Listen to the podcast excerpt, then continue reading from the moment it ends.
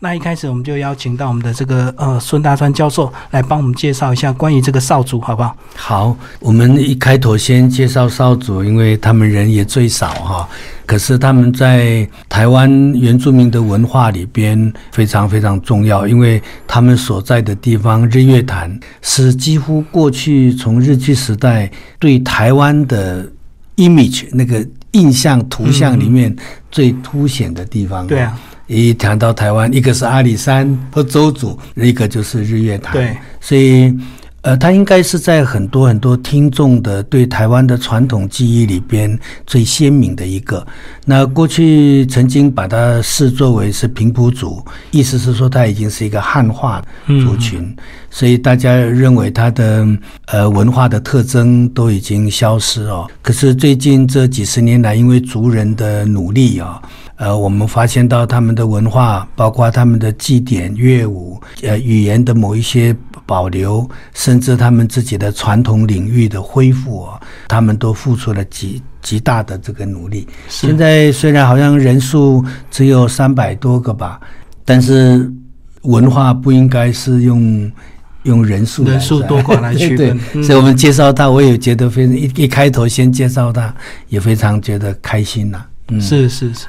那其实少族呢，它主要定居的一个区域呢，就是以这个日月潭周边为主。对对。那谈到少族，一开始就要讲说，为什么当初他们会来到日月潭这附近来定居？是是是，呃，当然历史有历史的写法哈。那我们在这次那个我们的神话传说的这个集子里面呢，介绍这个少主，呃，就提到他们为什么会在现在的日月潭这边哦。呃，那个故事是他把它叫做《白鹿传奇》了哈，是，就也这不是呃族人口耳相传下来谈自己的族群是怎么样迁移，然后到哪里的这个过程所以，如果听众朋友啊有兴趣的话，可以看看，他就提到他们本来原来住在另外一个地方，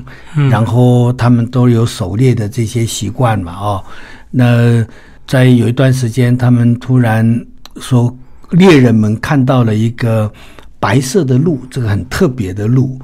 那他们觉得很好奇，所以族人们就组织了这个打猎的队伍去追逐这个鹿。那这个鹿就带着他们若隐若现，然后追到这里，它又不见了，是吧？哎，就把他们带到了一个有很漂亮的湖的地方，呃，就是我们现在讲的日月潭。然后他们就定居在那里，呃，所以他们的呃为什么会到日月潭的由来，原来跟这个白鹭的故事有关，在我们的故事集里边，第一个就把这个做做了一个说明，所以它是一个少族非常重要的一个神话故事。就当初这个白鹭，呃，等于是诱导他们一起来到日月潭这个地方，然后让他看到这个肥美的日月潭，这个鱼虾非常丰富，对，然后让他们回去带领族人来这边定居，对，认为这个是祖灵。引导他们找到一个那么好的地方，是祖灵的庇佑。那理事长，你这个过去对少族有特别的认识吗？老师刚有问我说，我有没有去过，或是在那边待过？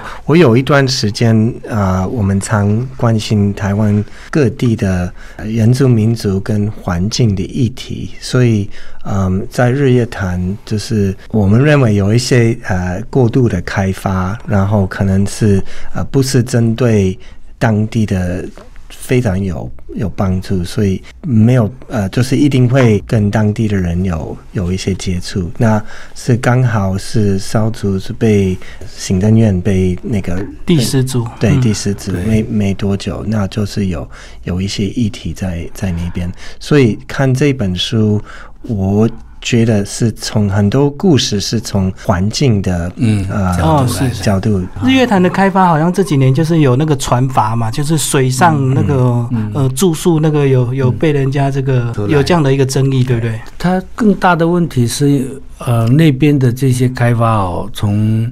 日据时代因为要弄水库水利呃对就已经开始有天翻地覆的改变，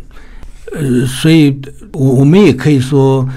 很多的原住民呢，不只是少族，我们常常是呃，在台湾这种土地开发或者是呃自然生态破坏的最直接的受害者。说句老实话哈，呃，少主就是一个被迫迁村，他们现在所在的那个住的地方，包括。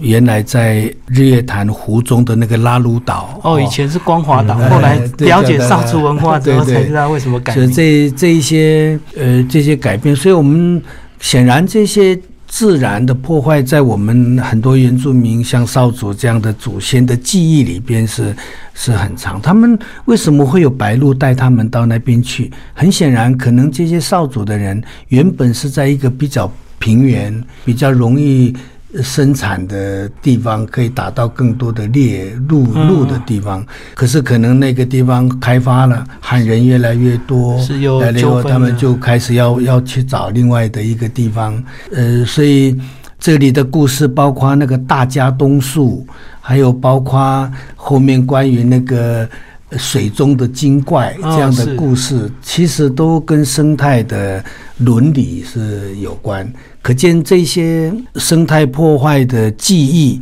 在很多原住民的老人家的脑海里边是他们最深的东西。哦，所以这个嗯呃日月潭周边如果过度开发，其实少族就是最大的一个受害者，就是对所以这也是理事长你过去跟少族的印象就是这样，因为有些环境议题，所以去关注他们。我另外一个印象，我不知道是不是正确。嗯。我我听说那个少族嗯。说，你要认同我们，你，就可以变成我们小组的。嗯嗯哦，那认同就变成他的族就对。那法律上我我不晓得这个可能是嗯是有有其他的其他的问题，但是呃，身为一个跟一般的台湾人长相不一样的我，嗯嗯那我觉得哎，这个这个我就是真的可以融入 台湾的社会，那我就要加入他们少族。但是这一点其实这个特色，我觉得。我所接触到台湾的原住民族，大概都是有这个这个概念。只要你只要你认同认同，对嗯对，那就是很欢迎。那甚至比较跟汉人比起来，没有那个对区分对哈哈哈，我们各族大概都很好客啦，就是对，外面我们你来看到你来就要请你回去家里吃饭哈。嗯嗯，就那，然后就我们家说打成一片，我说是打成碎片，喝成一片，碎成一片这样。对，嗯都所以是是一个非常慷慨。这个我我觉得是跟自然有关，自然也是什么都接受的，不会去分好啊不好啊，这种分别心啊。嗯嗯嗯。我们有这个特色，没错啊。那少族因为它是从这个周族分出来的，那当初是什么原因把这个两个混在一起？这也是人类学上的一些争论啦，哦，就把他们弄弄在一起。所以当然是因为呃有很多人要想要在这个嗯呃族群分类里边找出一个所谓的最符合客观科学的标准底下的一个结果。可是这些事情在后来同胞们内部，大家无论是从经验，还有这些呃语言上跟文化上的差异，还是觉得有很大的不同。其实因为都在南投这个区块，所以他们其实互相的文化的那种渗透也好，或者是有一些冲突，嗯也都也都在，也都在。所以呃，当时会做这样的分类，呃，绝对是日本的学者哈、是按照他们所谓的客观标准去弄的。那其实如果再仔细的来认识少族，少主也有很多精彩的一个神话故事。嗯除了刚刚我们介绍这个白鹿之外呢，另外听众朋友，如果你这个习惯听欧美国家，你就觉得哇，美人鱼的故事很 很精彩。其实少主也有自己美人鱼的一个故事，对呀只是他是一个男性的一个长头发。精怪，对对来帮我们介绍一下这个长发精怪。对啊，就是提到说，少主的人发现每一次去捉鱼啊这些。他们用的那个工具，以前都是鱼都是用桶子嘛，哈，都好像都被破坏，所以抓不到鱼，所以有他们少主的这个英雄啊，哦，这个水性下去就下去要去抓到底是谁，后来就看到了这个长发精怪。原来是他在把它破坏，他就跟他打斗啊，打的都很累了，而且还说是打了三天三夜。后来哎累了，两个人就讲说：“你为什么要要要破坏我们的鱼抓鱼的这些工具？”这个长发金怪就讲说：“你们放那么多的工具在那个底下，让我们的鱼虾通通都被抓都，你们想想，鱼虾没有了。我们怎么生活？哦，就抓光了怎么抓光了怎么生活？所以这里面显然还是跟这个生态伦理还是相牵连哦。所以你在河边，你就不要乱抓。这个我印象很深，可能以后还可以提到，比如说达悟的族人，他们每一年的飞鱼季，呃，他们不到招飞鱼季完成之前，他们是不可以捕鱼的，就一定的一个季节，对他们从来不会把鱼当做商品。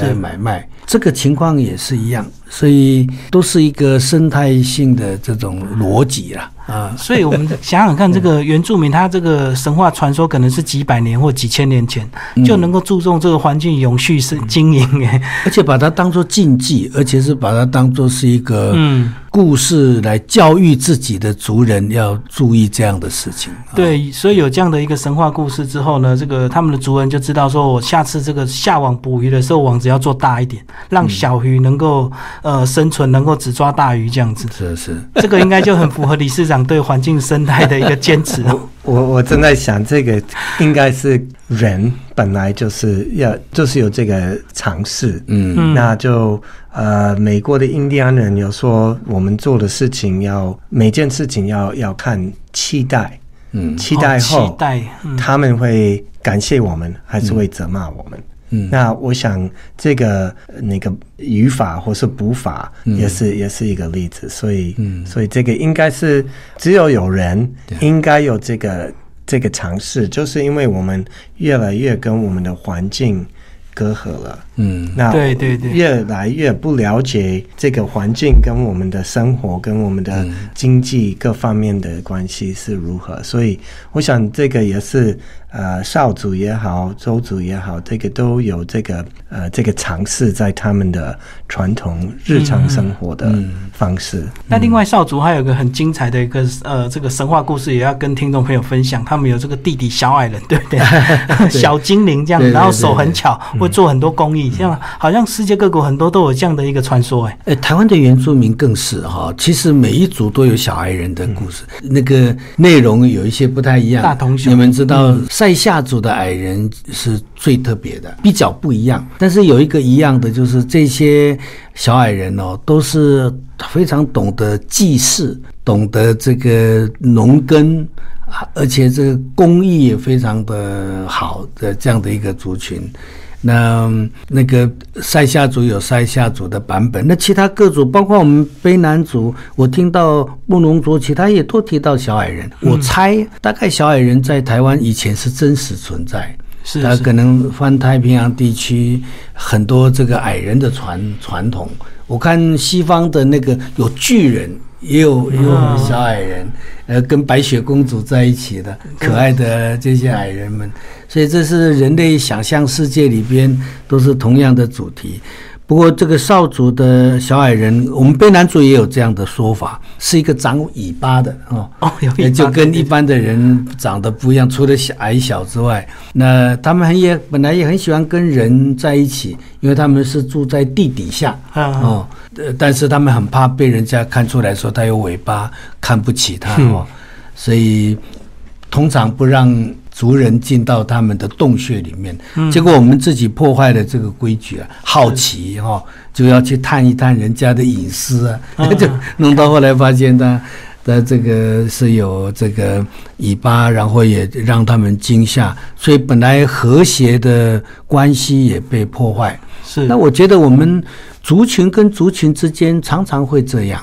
因为不同的族群一定有很多不一样的文化跟价值。那如果我们不晓得尊重的话，就很容易伤害彼此了哈。嗯嗯。所以小矮人的故事在这方面也是一个 一个提醒啊。那其实各族呢都有很多相关的一个祭典以及禁忌啊。那是不是这个教授也帮我们提一下，这个少族有没有一些比较重大的一个庆典，以及他们大概有什哪些禁忌这样？那个我不算太研究太多他们的。这些文化一些禁忌都，当然每一个族群都有一些类似了哈。那他们比较重要，也在我们的故事里面比较提到的，就是关于那个祖灵兰、然后公妈兰的这个故事嘛。哦，对，呃，里边他也提到了这个双胞胎，好像有很多族群也有这种讲法，好像都是禁忌是一个是是一个禁忌，不好的那个不好。可是呢，在这个故事里面，显然这个被看成不好的事情哦，里面隐含了祖灵对他们的教训。所以后来在呃这个故事里面提到，怎么样把祖先的衣服放在这个篮子里面来做这种敬拜哈、也变成了是那个呃少族的祭仪文化里边最特殊的，因为我们其他族群比较没有。呃，台湾族是豪虎嘛哈、他们这个是拜公妈兰哈，嗯也也比较少见。可是那个看起来那个逻辑也是来自于一样的故事了。那最后两位帮我们谈一下这个少族的一个现况好不好？这个少族这个人口三百多个，嗯那他们这样子自己有没有对人口的一些危机意识啊？应该每一族都都想要去壮大自己的一个人口数吧？有啦，这个他们，因为我跟他们接触最多的一段时间就是九二一大地震，嗯，我去救灾，嗯，呃很多地方然受损。后我在圆明会副主委下来了以后，其实跟巴努他们这些推动少主运动的朋友们也一直都都有保持一些联系。的确，他们非常关心他们自己的文化的传承。我看现在南投吧，应该是南投县的县议员那个石庆龙，嗯呃，他以前也是圆明会的呃少族的族群代表，他在呃那个地区要恢复自己的民族权益的事情都非常投入。最重要的还是土地啦，那边的情况，因为包括对那个日月潭潭本身跟它周边的。我们所说的传统的领域，呃，怎么样跟周族能够再重新的连接？虽然很难避免有外族已经在那边的力量，包括商业的在那里，对对对但是怎么样找到一个大家可以和谐对话平衡点对，嗯。而关于他们那个原来的呃祖居地啊、的那个地区，我以前也处理过，但是它的开发跟族人之间的这个争执也都还在，也包括县政府。所以我认为少族虽然人很少，但是他们所在的区域很明确。嗯那只要大家给他们多一点。他们自己传统领域的主导权啊，是呃我我我认为会对他们的呃未来的发展一定有正面的。这个最近还是有人在在澄清，在在在处理，所以大概土地是蛮关键，而且而且牵涉到这个水域。那至于文化的复振这个部分，他们都非常努力了。其实你后来去看哦，台湾关于少族的人类学或各其他的这些研究哦，比很多大族还多。哦，他们自己很努力在做对啊，研究外外面的人的研究也蛮多的，嗯所以显示在这一方面哦，它有蛮厚的呃一些呃学术也好，或者是过去人类学研究的底子，呃，所以我我还是觉得他们是有蛮大的可能性。最后，理事长帮我们谈谈这个呃少族他们居住在日月潭这个周遭，那可能现在很多人也都转型在做观光了，因为毕竟还是要以生计为主嘛。那当这个环境议题跟他们自己观光如果有些冲突的话，你怎么来关注他们？怎么样去善用他们的一个这个少族的一个文化，来提升他们自己的观光，而不是就是过度去去开发这样的一个日月潭水域？嗯，好像在呃，也是差不多十五二十年前，嗯就刚老师有提到那个传统领域，嗯。嗯，那当时是政府请了台大的教授，也很多人，花了很大的一个区域，对嗯，然后就是全台湾都有去跟那个老人，嗯。都有跟他们聊，然后又把那个地图、一个规划就是开始画哪里里。那我想我们现在如果要看一个原住民族的文化保持或是保护，